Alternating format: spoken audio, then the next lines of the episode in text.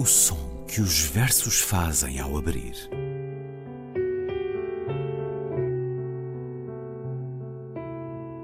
Se leio um livro e ele torna o meu corpo tão frio que fogo nenhum o pode aquecer, sei que isso é poesia. Emily Dickinson. Com Ana Luísa Amaral e Luís Caetano.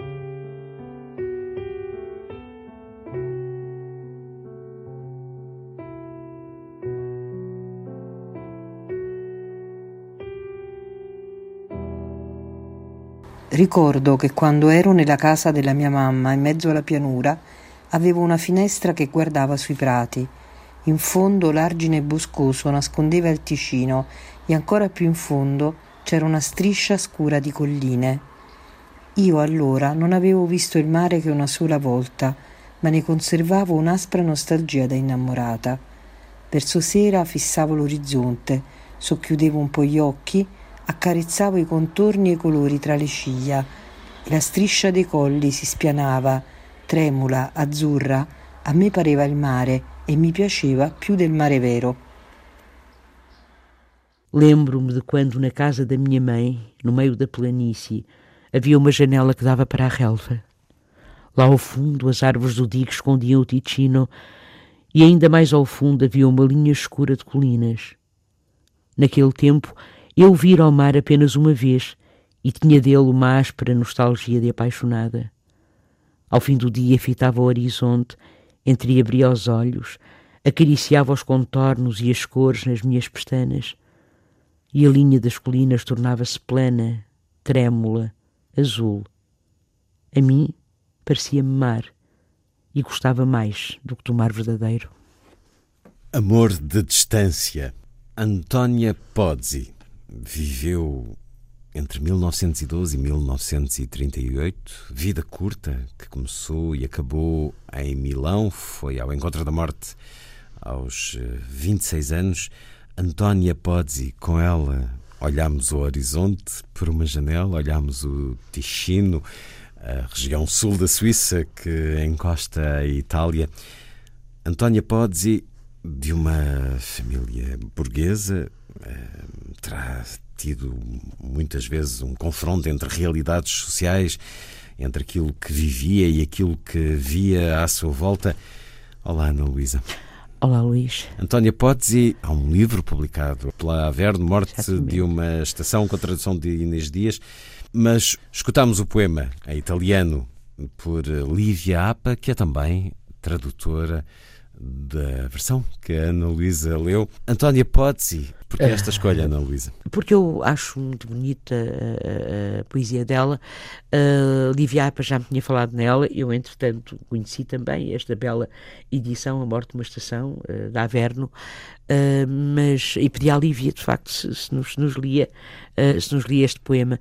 É uma mulher, é pouco conhecida, aliás, é quase nada conhecida em Portugal, é? embora haja esta nossa esta esta esta esta bela tradução uh, publicada de Inês, Dias. de Inês Dias, mas de facto é, é, é, muito pouco conhecida e é por assim dizer uh, há, há, até quem compare uh, Antónia Potts e a Silvia Plath de alguma maneira Antónia Potts cria uma espécie de uh, genealogia feminina na poesia italiana. Uh, e é importante realmente por isso, não é? Portanto, ela, ela de facto morre, morre muito jovem e as comparações com Plath têm a ver não só com a questão do suicídio, obviamente, não é? Porque ele recorda-nos Plath, mas também com aquilo que acontece depois à, à sua poesia. Nós não podemos esquecer-nos que o primeiro editor, eu quando digo editor, no sentido é, anglo-saxónico da palavra, editor, não é? Portanto, o é aquele que faz editing, ou seja, aquele que pega nos trabalha, poemas, neste caso, e trabalha e muda inclusivamente, hum. não é? Hum. Porque Uh, é Ted Hughes, o ex-marido dela, ou melhor, ex não, ele ainda era o marido dela, no caso de Antónia Pozzi é o pai, Roberto Pozzi, não é? Que aliás se pensa que terá sido responsável pelo suicídio da filha, porque era ele um contrariou. Tipo manipulador, um Exatamente, escroque. ele contrariou a, a, o, a, a, sua paixão, a paixão dela por António Sérvio, pelo seu professor, uh, mas é muito curioso porque E, aliás, não é, se pensarmos, não é só com Silvia Plath. A história das mulheres vai-se repetindo. Ou melhor, a história da literatura conta-nos histórias muito semelhantes no que à escrita de mulheres diz respeito. Pronto, era aqui que eu queria chegar. Hum. Por exemplo, um, há um poema dela que diz mais ou menos isto: Todas as lágrimas nesta minha viagem desconhecida e ininterrupta tremem na minha alma impura. E uh, quando, uh, uh, em 1945, um, é, edita é editada a poesia de Antónia Pozzi, o pai, pura e simplesmente, retira a palavra impura porque, uh, portanto, é, é, é, é, é, apagada essa palavra. Essa palavra é purissimamente apagada do poema. E isto aconteceu, nós sabemos como isto aconteceu com Silvia Plath, nós sabemos como isto aconteceu com Emily Dickinson, com tantas poetas, tantas mulheres poetas, dentro da história da literatura ocidental, pronto, que é aquela que nós conhecemos, que eu conheço melhor, obviamente, não é?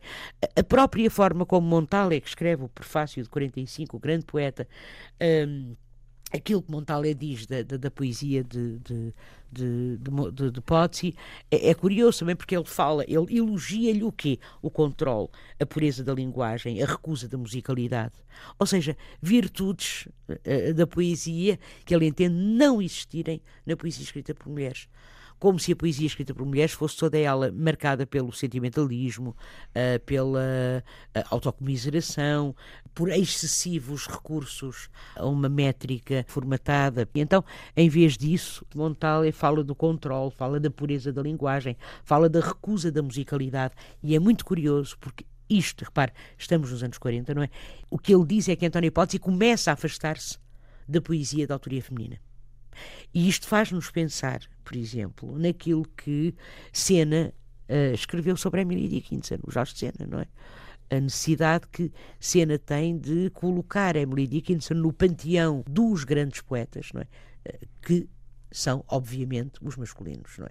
Os homens. Uh, aliás, Sena diz, não é? No, no seu prefácio às, às suas traduções de Dickinson, ela é, por demais, um grande poeta uh, Emily Dickinson foi por demais um grande poeta e não uma grande poeta, não é? portanto essa necessidade de a formatar, sim, dentro de uma estética uh, em teoria neutra, hum. mas realmente não neutra, não é? Porque não mas há. Não, não, acha não há, não há nada de positivo poesia. nessa vontade de a incluir?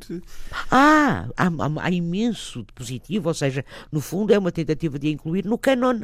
Sim. Obviamente, não é? Mas então o que é que cabe no canon? Esse é o eterno problema, não é? é eu, mas eu gosto muito da poesia. Há um poema muito bonito, Tânia Pozzi, chamado Recato, que diz assim: Se uma palavra minha te agrada e tu me dizes, mesmo que só com os teus olhos, eu abro-me num sorriso feliz, mas estremeço como uma jovem mãe que ainda cora quando alguém que passa lhe diz que o seu filho pequeno é belo.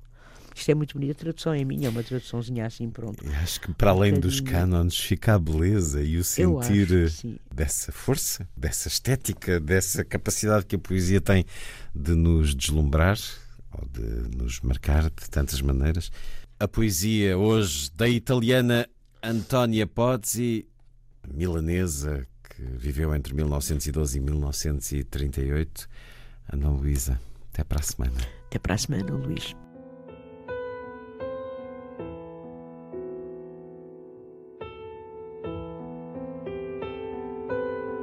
O som que os versos fazem ao abrir.